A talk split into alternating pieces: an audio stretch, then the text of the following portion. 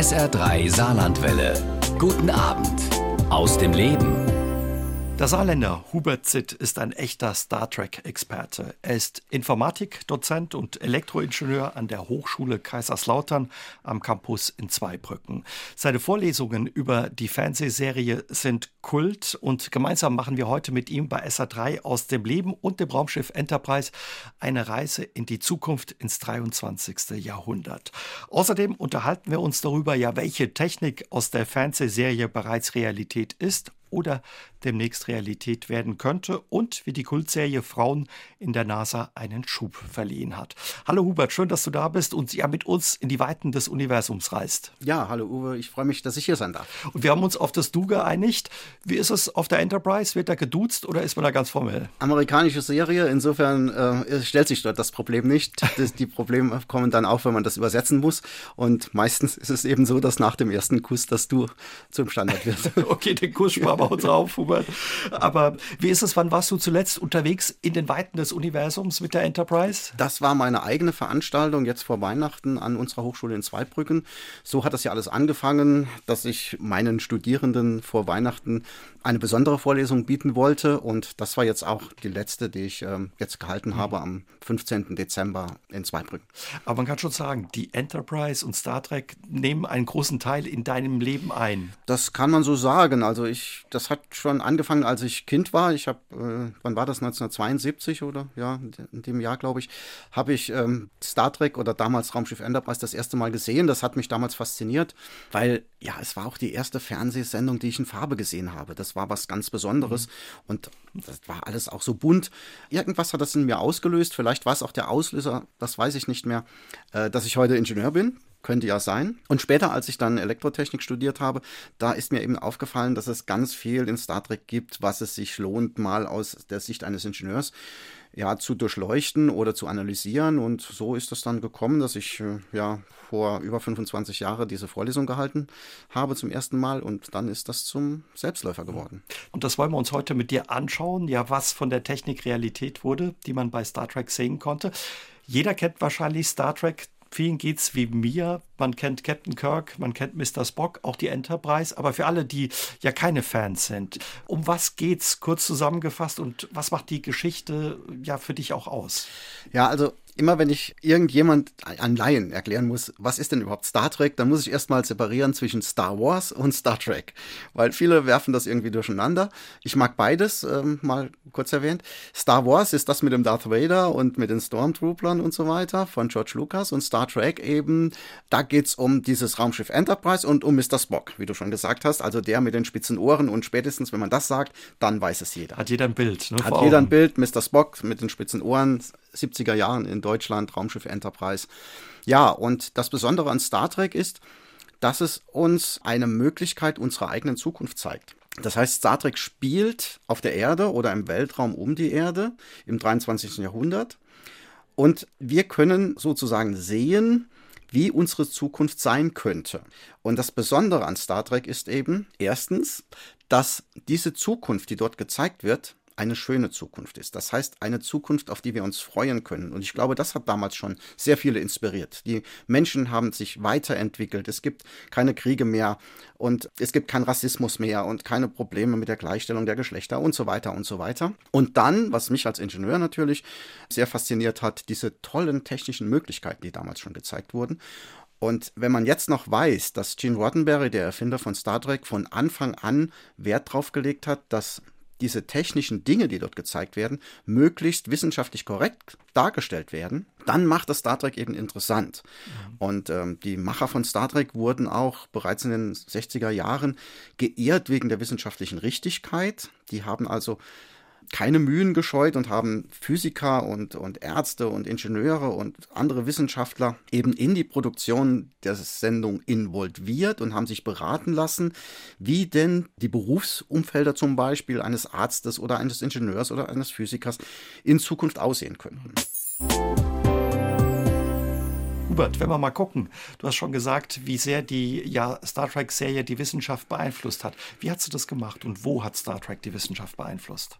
Also der Hauptpunkt ist wohl der, dass von Anfang an Wissenschaftler da involviert waren. Mhm. Und die dann eben Gene Roddenberry erzählt haben, welche Visionen sie haben, wie ihr berufliches Umfeld aussehen könnte und so weiter. Der hat das alles gesammelt und hat das in seinen Serien ebenso dargestellt. Und es ist sehr interessant, dass ganz viele Dinge, die heute so selbstverständlich sind, damals ja noch Visionen waren. Das sind so einfache Dinge wie Türen, die sich automatisch öffnen. Das gab es damals nicht. Heute ist das ja in jedem Supermarkt.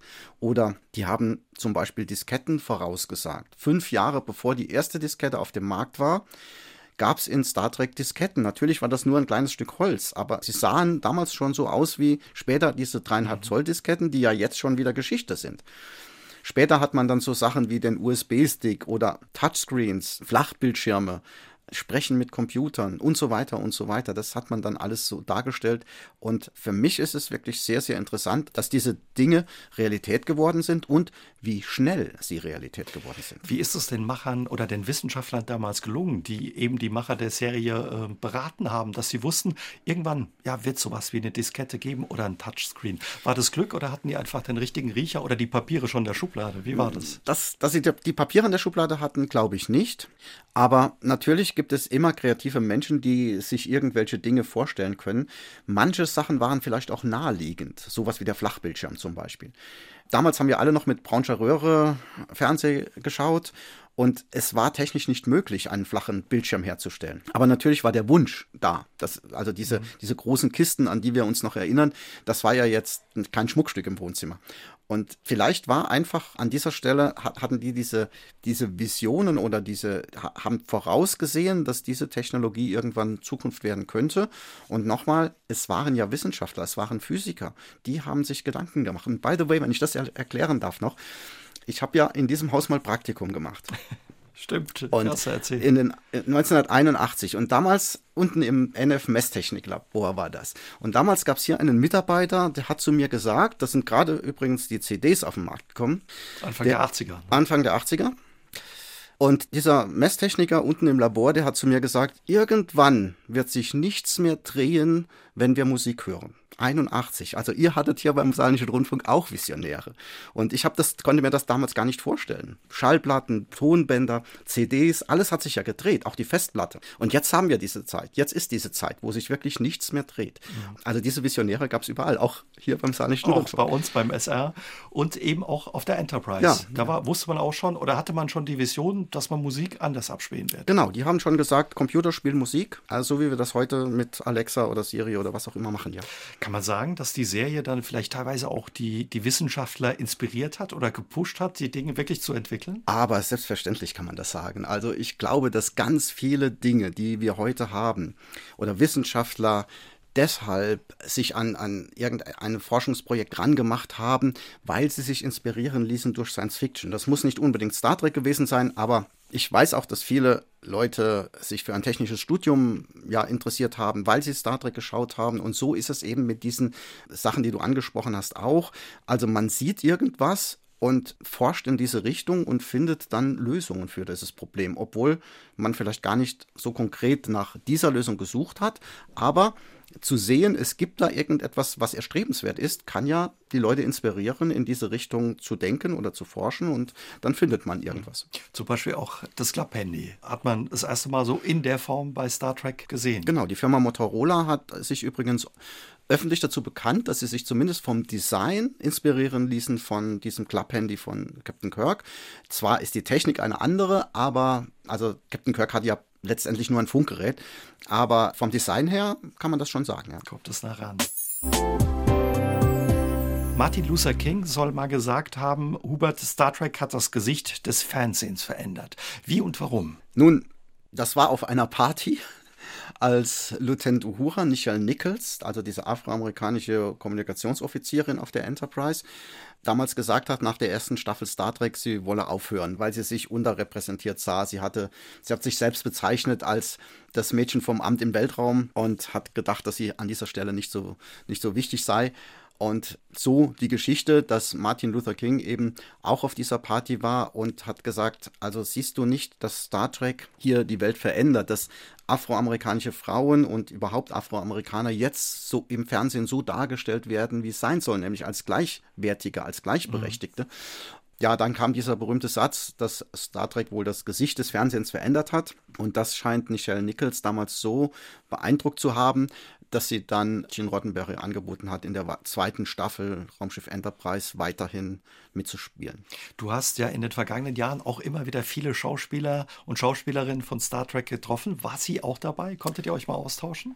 Oh ja, sehr lange sogar. Als äh, ich habe ja einen eigenen Vortrag über die soziologischen Auswirkungen oder soziologische Aspekte von von Star Trek und ähm, den habe ich so, wann war das 2007, 2008, habe ich den ausgearbeitet und damals war auf ja, Europas größter Science-Fiction-Convention, dieser Fed Confederation Convention, war Nichelle Nichols eingeladen und ich habe ihr davon erzählt und daraufhin hat sie gesagt, lass uns doch morgen früh zusammen einen Kaffee trinken und ich habe mich glaube ich, eine ganze Stunde mit ihr beim Frühstückskaffee unterhalten über das, was sie als afroamerikanische Frau in der realen Welt bewirkt hat. Also als die Schauspielerin die Astronautin der Zukunft sozusagen und das projiziert in die wirkliche Raumfahrt.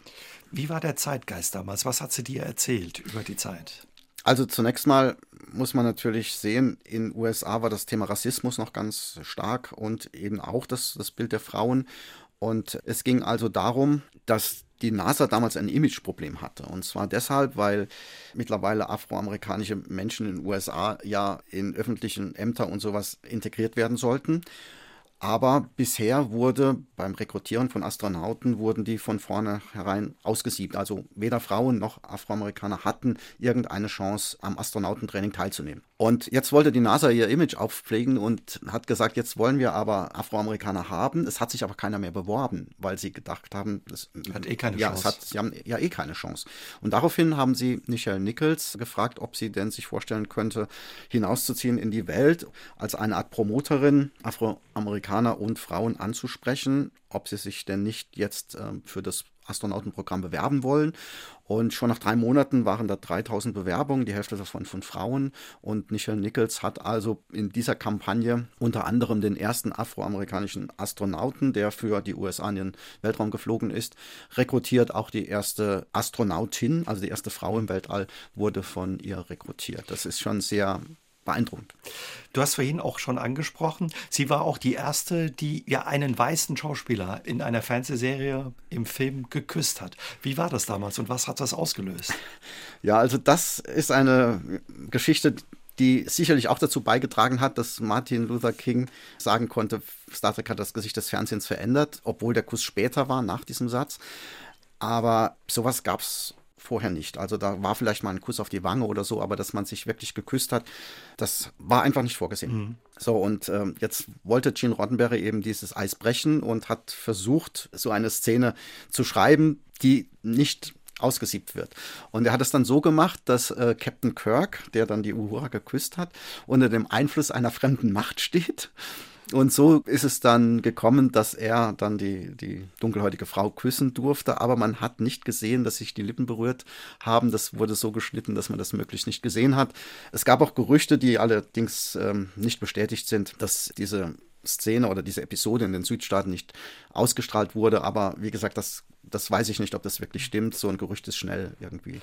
War das den Machern damals der Serie auch schon wichtig, eben alle gleichwertig zu zeigen? Natürlich, darum ging es ja. Also Gene Roddenberry war schon Humanist und er hat ja auf, mit seiner Fernsehserie genau dafür gekämpft. Er hat ja den Leuten praktisch den Spiegel vors Gesicht gehalten mit seiner Fernsehsendung. Also für mich war Star Trek immer schon ein Spiegel der Zeit. Probleme auf der Erde, die man normalerweise im Fernsehen gar nicht zeigen durfte oder die nicht gezeigt wurden, hat er eben so verpackt, dass diese Probleme auf einem anderen Planeten eben existent waren und die Menschheit schon lange darüber erhaben ist. Also die Menschen sprechen immer davon, dass, dass äh, diese Probleme auf, es auf der Erde früher auch gab, sowas wie die Vertreibung der Indianer oder die Stellung der Frau oder Rassismus und so weiter. Aber im Grunde genommen ging es immer darum, die eigentlichen Probleme in den USA zu zeigen. Wir haben uns schon darüber unterhalten, wie Uhura, die Figur, quasi welche Rolle sie gespielt hat für die amerikanische Raumfahrt. Einige Jahre vorher beim Wettlauf ins All waren auch Frauen wesentlich am Erfolg der Raumfahrt beteiligt. Inwiefern? Diese Geschichte wird gut dargestellt in einem Film, der im Original Hidden Figures heißt. Da geht es um drei afroamerikanische Frauen, die damals, als John Glenn ins All geflogen ist, die Berechnungen für die Umlaufbahnen und für den Wiedereintritt der Kapsel in, in die Erdatmosphäre durchgeführt haben. Und Rechenexpertinnen werden sie in dem Film genannt. Das hört sich aus heutiger Sicht jetzt so an, als wäre das ein toller Beruf gewesen, aber damals hat man das eher so als Handwerk gesehen, mhm. weil das auch die Zeit war, wo die ersten Computer auf den Markt kamen und man dann gesagt hat, naja, rechnen, das, das ist etwas, was ja auch eine Maschine kann. Also das war jetzt irgend so ein Handwerksberuf. Und diese Leute waren aber so gut, dass sie besser als jeder andere ausrechnen konnten, wie jetzt dieser Wiedereintritt von dieser Raumkapsel zu erfolgen hat, damit das alles funktioniert. Also da muss man schon sagen, das muss man den Leuten, diesen Frauen höchsten Respekt zollen, dass die in der damaligen Zeit schon solche Berechnungen durchgeführt haben. Also besondere Frauen und dann offenbar auch Wissenschaftlerinnen, auch wenn sie das nicht waren. Auch wenn sie jetzt keinen akademischen Beruf hatten, sie hatten eben wahrscheinlich Highschool-Abschluss, also und eine davon hat dann auch Ingenieurwissenschaften studiert später, aber das war dann eben später, also als sie dort gearbeitet haben, waren die noch keine Akademiker und ich glaube, es war den afroamerikanischen Frauen noch gar nicht erlaubt, sowas zu studieren. Wie hat ansonsten Star Trek und das Raumschiff Enterprise die, die Raumfahrt in den USA beeinflusst? Star Trek spielt ja, oder Star Trek ist produziert worden in den späten 60er Jahren, also von 1966 bis 1969, also gerade vor den Mondlandungen. Vor der Mondlandung also die, 69. Ne? Genau, die, die Welt war sowieso schon weltraumaffin, weil diese Mondlandung also äh, geplant war. Und ich kann mir schon vorstellen, dass das viel dazu beigetragen hat, dass das zu, dass diese Mondlandung dann zu einem richtigen Hype wurde, weil Star Trek ja das alles auch vorausgesagt hat, dass man ins All fliegt, dass man vielleicht sogar später Raumschiffe bauen kann, mit denen man längere Zeit unterwegs ist und so weiter.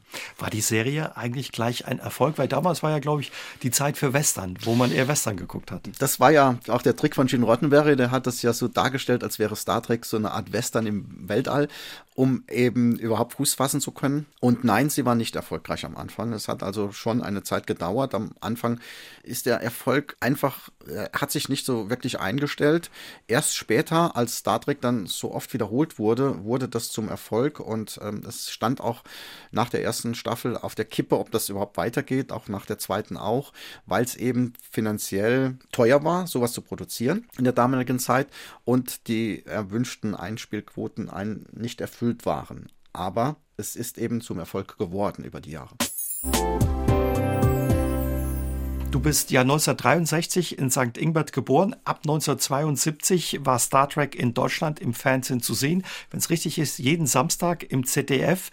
Du hast gleich am Anfang ja die Serie mitbekommen. Kannst du dich noch so an den ersten Moment, das erste Mal gucken, die erste Begegnung mit dem Raumschiff Enterprise erinnern? Ja, das kann ich sehr gut, weil da gibt es eine witzige Geschichte dazu.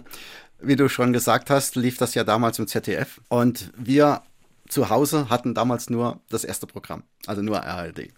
Nun war es so, ich bin katholisch erzogen worden, dass mich meine Eltern und meine Oma abends immer zur Kirche geschickt haben.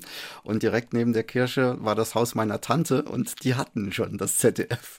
Ich, ich so, ahne so dass ich also zu Hause ähm, wegging und gesagt habe, plötzlich bin ich gern in die Kirche gegangen damals. ähm, zu Hause gesagt habe, ich gehe in die Kirche und bin dann kurz vor der Kirche rechts abgebogen zu meiner Tante, habe mit meiner Cousine zusammen Raumschiff Enterprise geschaut und das hat genauso lange gedauert wie eben die, die, die Messe. Und dann bin ich nach nach Star Trek wieder nach Hause. Damals hieß es eben noch Raumschiff Enterprise. Und ähm, ich kann mich deshalb, wie gesagt, noch sehr, sehr gut dran erinnern. Sehr viel später hat mir dann meine Mutter erzählt, ähm, dass meine Tante mich verpetzt hat, aber sie haben es alle irgendwie toleriert. haben das mitgetragen, wie süß. Was, was hat dich so fasziniert an dieser Serie oder überhaupt an Science Fiction? Also erstmal glaube ich, ich bin so ein bisschen als Ingenieur auf die Welt gekommen. Alles, was geblinkt hat und was irgendwie mit, mit Elektrizität und Strom und Schaltung und, und, und Lämpchen zu tun hatte, das hat mich von Anfang an sehr angesprochen, sehr inspiriert. Und dann habe ich das Star Trek gesehen mit diesen tollen technischen Möglichkeiten, mit dem Scotty, der alles reparieren konnte, mit diesen, mit diesen Computern, die sprechen mit Computern und die, die haben diese Kommunikationsgeräte und, und alles Mögliche. Also das hat mich schon damals schon sehr, sehr fasziniert und ich habe es heute schon gesagt, Star Trek war auch die erste Fernsehsendung, die ich in Farbe gesehen habe.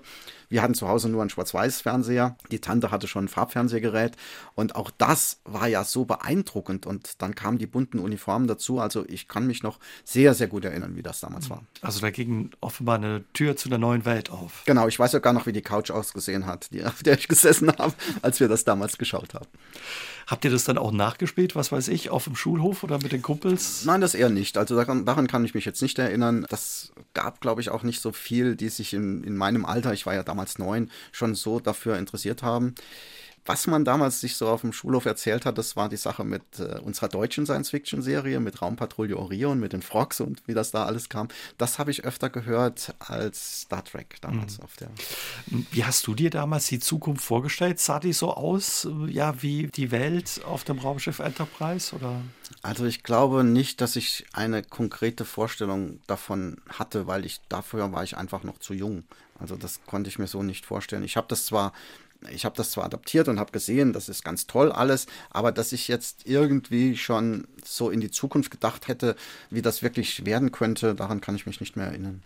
Trotzdem keine Folge dann verpasst über die Jahre? Also ich konnte natürlich nicht alle Episoden schauen, aber so mit der Zeit habe ich die dann schon alle geschaut. Also als dann DVDs oder zuerst die Videobänder und dann DVDs und dann Blu-rays und so weiter auf den Markt kamen, dann habe ich mir die natürlich auch gekauft und habe sie konsequent von Anfang bis Ende dann durchgeschaut. Damals in den 70ern war erstens mal waren noch nicht alle Episoden synchronisiert und zweitens musste man ja immer zu bestimmten Zeitpunkten das schauen, nicht wie heute. Und deshalb war es wahrscheinlich damals nicht so, dass ich alles gesehen habe. Aber mittlerweile schon. Wie entstand die Idee, sich als Wissenschaftler mit dem Raumschiff Enterprise auseinanderzusetzen und für deine Studenten eine Vorlesung zu dem Thema anzubieten? Es hat hier in Saarbrücken an der Uni angefangen. Als ich hier Student war, gab es kurz vor Weihnachten immer eine Weihnachtsvorlesung eines Chemikers. Und da habe ich zum ersten Mal gesehen, dass man Wissenschaft auch anders kommunizieren kann als oder anders präsentieren kann, als nur an der Tafel und mit, mit Prüfungen und so weiter. Und obwohl ich keine Ahnung hatte von Chemie, hat mich das so fasziniert, dass ich damals gedacht habe, also wenn ich Hochschullehrer wäre, sowas würde ich auch machen. Das ist ja total faszinierend. Nun war ich aber noch kein Hochschullehrer und habe auch keine Ahnung in Chemie. Aber später ist mir das dann so nochmal in den Sinn gekommen und ich habe dann mein Hobby Star Trek verbunden mit dieser die Weihnachtsvorlesung und habe dann eben 1996, als ich in Zweibrücken Assistent war und Doktorand, habe ich damals gesagt, jetzt würde ich das mal gerne ausprobieren, dass ich in der letzten Vorlesung vor Weihnachten jetzt nicht irgendwas über Digitaltechnik erzähle oder über Rechnertechnologie, sondern über den Warp-Antrieb. Und dann habe ich das auch gemacht und zwei Kollegen haben mich dabei unterstützt. Es ist auch gleich überregional darüber berichtet worden, was für den, den damals neuen Hochschulstandort Zweibrücken sehr positiv war. Das war nicht von Anfang an so klar, dass es in diese Richtung gehen wird, weil die hatten auch schon so ein bisschen Bedenken, das könnte ja unseriös rüberkommen. Aber das war es nicht. Also man hat sehr schnell festgestellt, da steckt ja mhm. ernste Wissenschaft hinten dran. Und nach dieser ersten Weihnachtsvorlesung habe ich gedacht, okay, das mache ich jetzt drei oder vier Mal, dann ist meine Promotion zu Ende und dann werde ich sowieso nicht mehr an der Hochschule sein. Ja, und es hat sich dann alles anders ergeben. Ich habe während der Promotion dann eine Vertretungsprofessur bekommen und irgendwann hat man mir dort lebenslänglich gegeben und dann habe ich das nochmal von vorne äh, aufgezogen, habe diese vier Vorträge dann nochmal angeboten und dann kam die Zeit des Internets und dann ist das alles bekannt geworden und viral dann, dann ging das alles viral, ja. Und mittlerweile ist es Kult, ja über 25 äh, Weihnachtsvorlesungen über Star Trek und auch andere Themen, Science-Fiction-Themen hast du äh, gehalten. Das ist mittlerweile auch so, dass Leute sich eben per Livestream zuschalten. Da ist auch einiges los. Was, was passiert da alles außenrum? Ja, also unsere, nicht, nicht alle meine Vorträge, aber vor allem die Weihnachtsvorlesung, die streamen wir dann auch. Da haben wir schon auch mehrere, also vierstellige Zuschauerzahlen. Also es können auch schon mal 5000 Leute sein, die da zuschauen. Dann wird dann eben im Chat diskutiert, wie man das heute eben so macht. Und da gibt es Partys. Also an irgendwelchen Unis werden dann, äh, wird der Livestream angeschaltet und die treffen sich dort, um den Livestream zu schauen. Wir verbinden das, diese Weihnachtsvorlesung auch immer mit Wohltätigkeitsveranstaltungen. Da werden, werden auch Gelder gesammelt für, für bedürftige Leute und so hat sich das wirklich zu einer Art Kult entwickelt. Mhm. Wie läuft das ab und ist es nur was für, ja, sag ich mal, Star Trek-Fans, Nerds, Physiker oder wer kommt da alles und schaltet sich zu? Also im Hörsaal selbst sind natürlich unsere Studierenden und Mitarbeiter und Leute aus der Umgebung und Fans, die teilweise auch von Mannheim oder sonst wo anreisen, oft auch in Kostümen. Und im Stream sind alle möglich. Also es gibt viele, viele ähm, Fangemeinden hier in, in, Deutschland, auch über die Ländergrenzen hinaus, die das sehr gut verfolgen. Wann ist diese Vorlesung und, und freuen sich schon Wochen vorher mhm. darauf. Da gibt es Leute, die schicken uns aus Dresden zum Beispiel, kriegen wir immer zu jeder Weihnachtsvorlesung von irgendeinem Fan einen Christstollen geschickt für unsere Leute. Das sind Dinge, ich glaube, das, das kann man so gar nicht so richtig beschreiben, was das für mich alles bedeutet, weil diese Leute, die mir da zuarbeiten, die machen das ja alles ehrenamtlich und freiwillig. Und es ist da etwas entstanden, was in der Industrie zumindest mal, glaube ich, ziemlich schwierig wäre, dass man so viele Leute dafür begeistern kann, an einem gemeinsamen Projekt zu arbeiten. Jeder macht, was er am besten kann und daraus wird was Großes. Mhm. Und kann man auch sagen, dass Star Trek sich dann ein Stück weit eignet, ja Leute für Physik und vielleicht auch die Wissenschaft zu begeistern? Aber auf jeden Fall, weil das, was dort gezeigt wird, hat ja Hand und Fuß. Und wie ich schon gesagt habe, mich hat Star Trek wohl inspiriert, einen technischen Beruf zu ähm, ergreifen. Ich habe auch schon gehört, dass Leute bei uns an der Hochschule studieren, weil sie wegen der Star Trek-Vorlesung auf uns aufmerksam wurden. Also es ist jetzt nicht so, dass die wegen der Star Trek-Vorlesung bei uns studieren, aber die haben gesehen, ah, da gibt es eine Star Trek-Vorlesung, da gehe ich mal hin und dann haben sich dort umgeschaut und haben gesagt, oh, das ist ja ein netter Campus und nette Atmosphäre und das schaue ich mir mal näher an und dann haben sie sich bei uns eingeschrieben. Also das zieht schon Kreise. Toller Erfolg. Mittlerweile bist du mit deinen Star Trek-Vorlesungen oder Vorträgen in Europa, in ganz Deutschland unterwegs. Dich buchen Unternehmen, sogar die Bundesregierung hat dich schon gebucht. Was erzählst du Unternehmen und oder der Bundesregierung über Star Trek? Also bei der Bundesregierung war es jetzt so, dass damals in der Bundesdruckerei der neue Personalausweis vorgestellt wurde. Also welche Möglichkeiten hat man mit dem neuen Personalausweis? Da wurde ein, ein Wettbewerb ausgeschrieben für die Industrie und für Hochschulen, für Universitäten, ähm, was man damit machen könnte mit diesem Chip, der da drin ist. Und ähm, mich hat man dann angefragt, ob ich denn nicht so ein bisschen erzählen könnte, wie man sich in, in der Star Trek-Zukunft denn ausweist. Und ich habe sehr gute Erinnerungen an diesen Vortrag, weil wir darüber gesprochen haben, wie trete ich denn dort auf? Also ich meine, die ganzen Leute, die da hinkommen, das waren Minister und, und äh, irgendwelche Professoren, die, die ihren Forschungsschwerpunkt repräsentiert haben, die waren natürlich da alle in, in Anzug und Krawatte und so weiter. Und das würde ja nicht zu meinem Vortrag passen. Also bin ich dort als Captain Kirk verkleidet hin und habe Farbe in diesen grauen äh, in die Anzugslandschaft ja, genau, gebracht. gebracht. Und das hat sehr zum Erfolg dieser Veranstaltung beigetragen, weil plötzlich alles ganz locker war, weil jeder hat, hat äh, darauf Bezug genommen und der Fotograf hat gesagt, jetzt stellen Sie sich doch mal in die Mitte, dass wir da auch noch ein bisschen Farbe im Bild haben. Und ich habe nur positive Rückmeldungen bekommen. Und wie weist man sich in Zukunft auf der Enterprise aus? Also die, da gibt es verschiedene Möglichkeiten, Iris-Scan oder, oder Retina-Scan oder äh, Stimmenidentifikation oder sonstige Dinge. Also nicht mit einem Fingerabdruck oder so. Ja, genau, nicht mit einem Stück Papier auf jeden Fall. Was erlebst du ansonsten so bei diesen Vorträgen, sei es bei der Bundesregierung oder auch in Unternehmen? Wie ist es für dich auch, wenn der Funke da bei den Zuhörerinnen und Zuhörern überspringt? Also für mich ist ist diese schon erwähnte FedCon, diese Federation Convention, wenn ich bei Fans rede, das ist was ganz Besonderes, weil da springt wirklich der Funke über.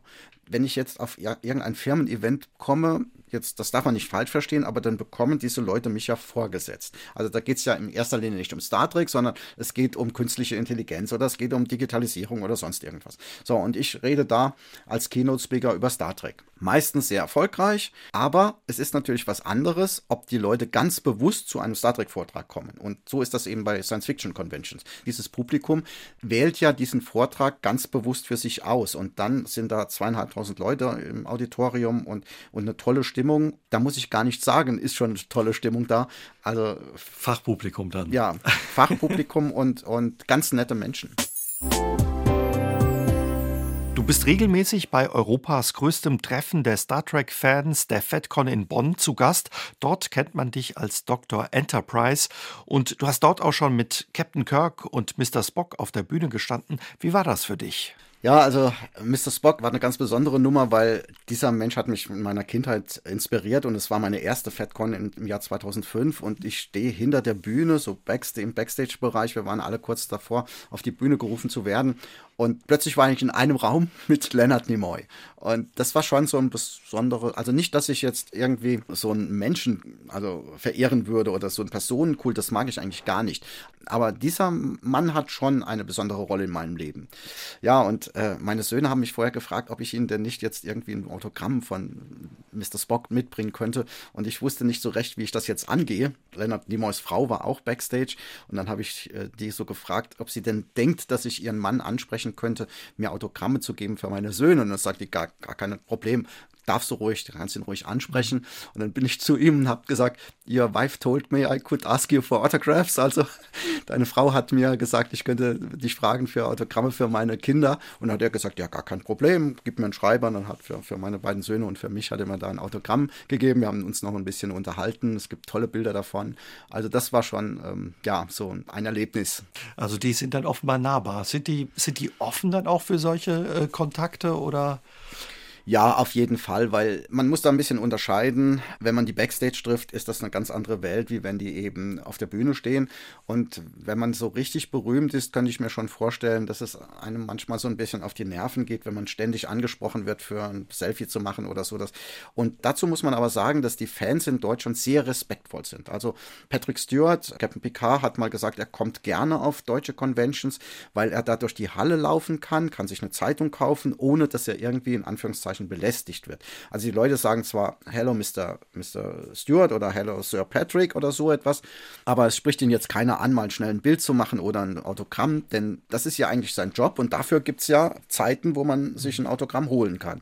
Und dieser Respekt, den hat er also in Deutschland sehr geschätzt und hat ähm, das dann auch auf der Bühne so gesagt, dass er wirklich sehr gerne hier ist. An was für eine Begegnung erinnerst du dich noch? Was ist dir da noch in Erinnerung? Also wenn wir schon gerade bei Patrick Stewart sind, das erste Mal, dass ich den gesehen habe, habe, da war noch nichts mit Dr. Enterprise, das war noch vorher, sehe ich den so hinter der Bühne zum ersten Mal und ich habe ihn begrüßt, habe gesagt, hello, I'm Hubert und dann sagt er, ah, you are Hubert Sid. Und ich, ah, wieso, kennt der, wieso kennt der denn meinen Namen?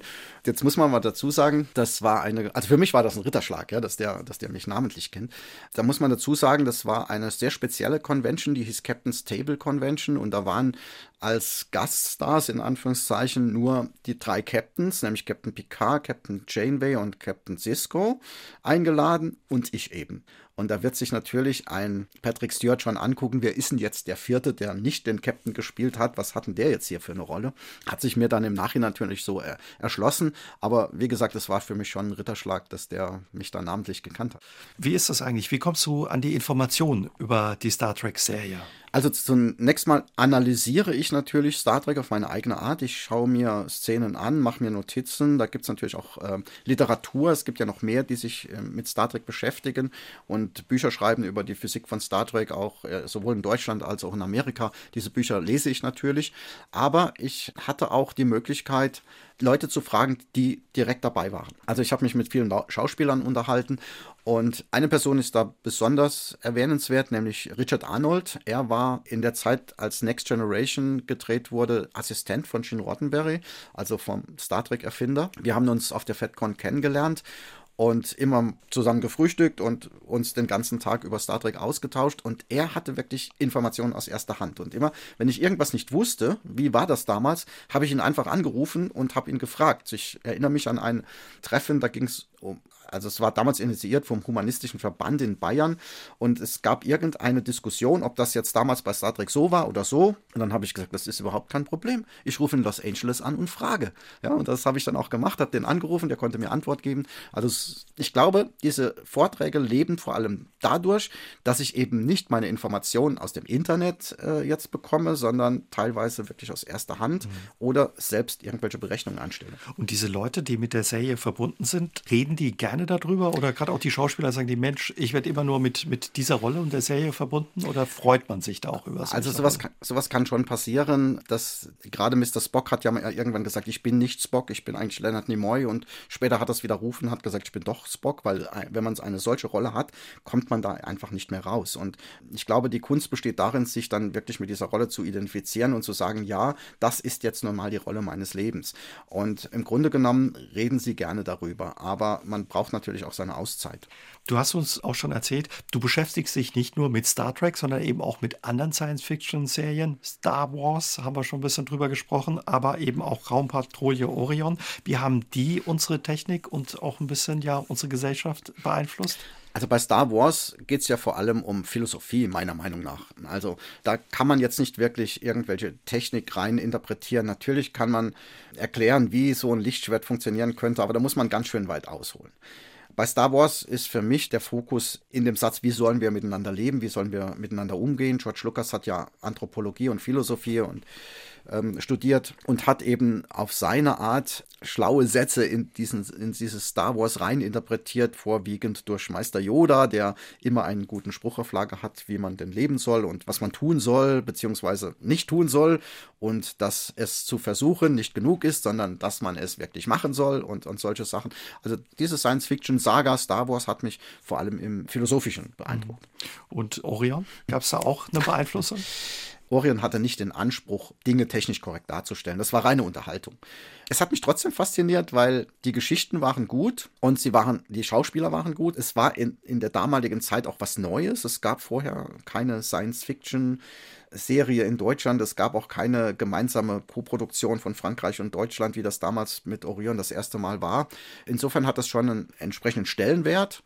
Aber das kann man jetzt nicht aus der technischen Richtung jetzt analysieren. Da waren andere Dinge, tolle Effekte zum Beispiel. Und man muss ja auch dazu sagen, damals gab es ja noch keine Computer. Man hat das ja alles fotochemisch machen müssen mit diesen Effekten.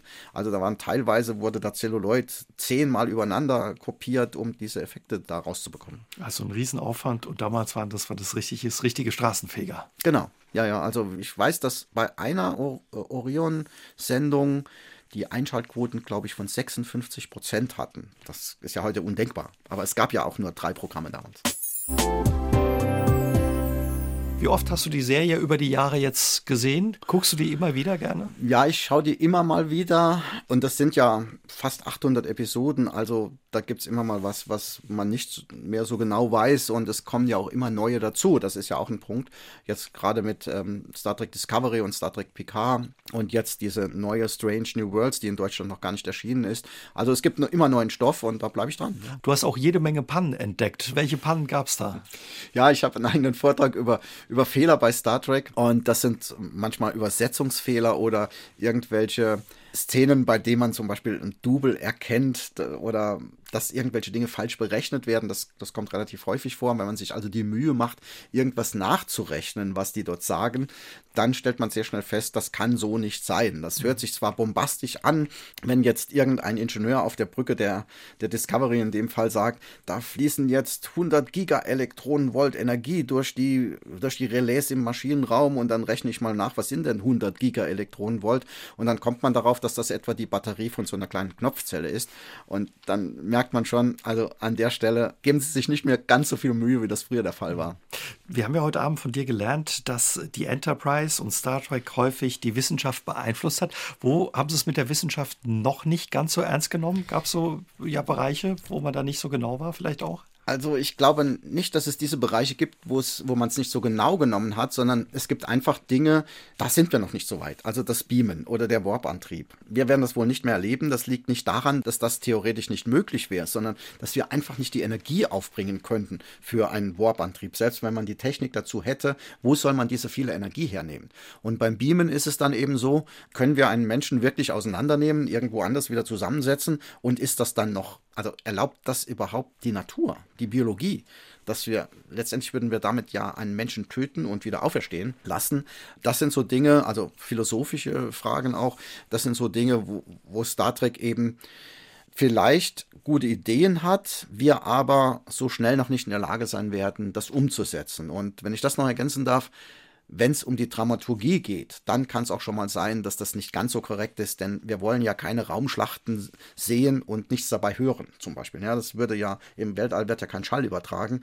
Kubrick hat das ja damals bei Odyssey im Weltall richtig dargestellt, aber das will ja keiner sehen heutzutage. Man da will ja das, ja, man will das ja hören, wenn es explodiert und, und sowas. Und wenn es also dramaturgisch notwendig ist, dann kann man auch manchmal so ein Auge zudrücken, was die Richtigkeit angeht. Ja, und das Beben hätten sich wahrscheinlich viele gewünscht. Wie ist es mit dir? Wäre das was, dass man sich beamen lassen kann? Nun, ich habe mir da schon öfter Gedanken drüber gemacht. Würde ich mich beamen lassen? Ehrlich gesagt, habe ich noch keine Antwort gefunden. Eines ist aber ganz klar: die Romantik des Reisens würde dabei verloren gehen. Das stimmt. Wie ist das ansonsten? Würdest du bei der Enterprise an Bord gehen? Ganz bestimmt, ja, ja. Das, also das, was ich da so sehe, und sie kriegen es ja irgendwie immer hin. Also keiner stirbt ja wirklich, es sei denn, er hat eine rote Uniform an und man wird vielleicht nicht mit einer roten Uniform auf die Enterprise gehen. Aber ansonsten denke ich schon, dass ich da gerne dabei wäre, mal diesen Maschinenraum zu sehen oder so einen Einsatz mitzuerleben. Wenn man sich so intensiv mit etwas beschäftigt, mit so einer Serie und mit solchen Filmen, träumt man dann auch ab und zu davon? Also, dass ich jetzt davon geträumt hätte, kann ich mich nicht erinnern. Aber ich schaue es mir eben gerne an. Es gibt Leute, die sagen, ich würde das so ein bisschen glorifizieren, was, was ich da alles rein interpretiere und so weiter. Aber je mehr man sich damit beschäftigt, umso mehr erkennt man, wie tiefsinnig das eigentlich alles ist und was man da alles für sich selbst auch rauslesen kann. Insofern träumen nein.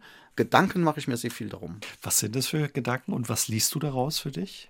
Also es geht ja nicht nur um technische Dinge, es geht ja auch oft darum, wie sollen wir miteinander leben. Gerade gestern Abend habe ich zum Beispiel eine Episode geschaut, da ging es um Religionen und welchen Stellenwert Religionen haben und wie sie die Menschen beeinflusst haben und so weiter. Und dann denkt man plötzlich auch über Gott nach. Und ähm, das, ist, das ist ja etwas, was einem schon inspirieren kann. Was denkst du, wie geht es weiter mit den Ideen, Visionen, all den Gerätschaften, die es bei Star Trek gibt? Was kommt da vielleicht noch in Zukunft auf uns zu und wie wird unsere Zukunft aussehen? Also ich sehe die Welt dreidimensional. Diese Flachbildschirme werden vielleicht ersetzt durch irgendwelche Dinge, die dreidimensional in die Luft projiziert werden. Auch beim Handy sehe ich das so. Das Handy wollen wir ja eigentlich möglichst klein haben, aber der Bildschirm möglichst groß. Und wenn man das voneinander trennen kann, zum Beispiel, dass ich sage, das Gerät, das ich in die Tasche stecke, das wird jetzt kleiner und es projiziert an irgendeine Wand oder irgendwo in die Luft den Bildschirm, den ich dann interaktiv bedienen kann, dann sind wir genau an der Stelle, wo ich sage, hier zeigt uns Star Trek wieder, wie unsere nahe Zukunft aussehen kann. Ich glaube, dass das Realität werden wird. Wir haben die Technik noch nicht dafür, aber sobald wir die haben, wird es sehr, sehr schnell gehen. Dann lassen wir uns überraschen, ja, was die Zukunft bringt. Und dir vielen Dank, ja, dass du uns heute mitgenommen hast, ja, auf die Enterprise und uns so ein bisschen einen anderen Blick erlaubt hast auf ja, die Star Trek-Serie. Vielen Dank. Hat mir sehr viel Spaß gemacht und natürlich wäre diese Sendung nicht zu Ende, wenn ich nicht sagen würde, lebe lang und in Frieden. SR3 aus dem Leben. Immer dienstags im Radio, danach als Podcast auf sr3.de.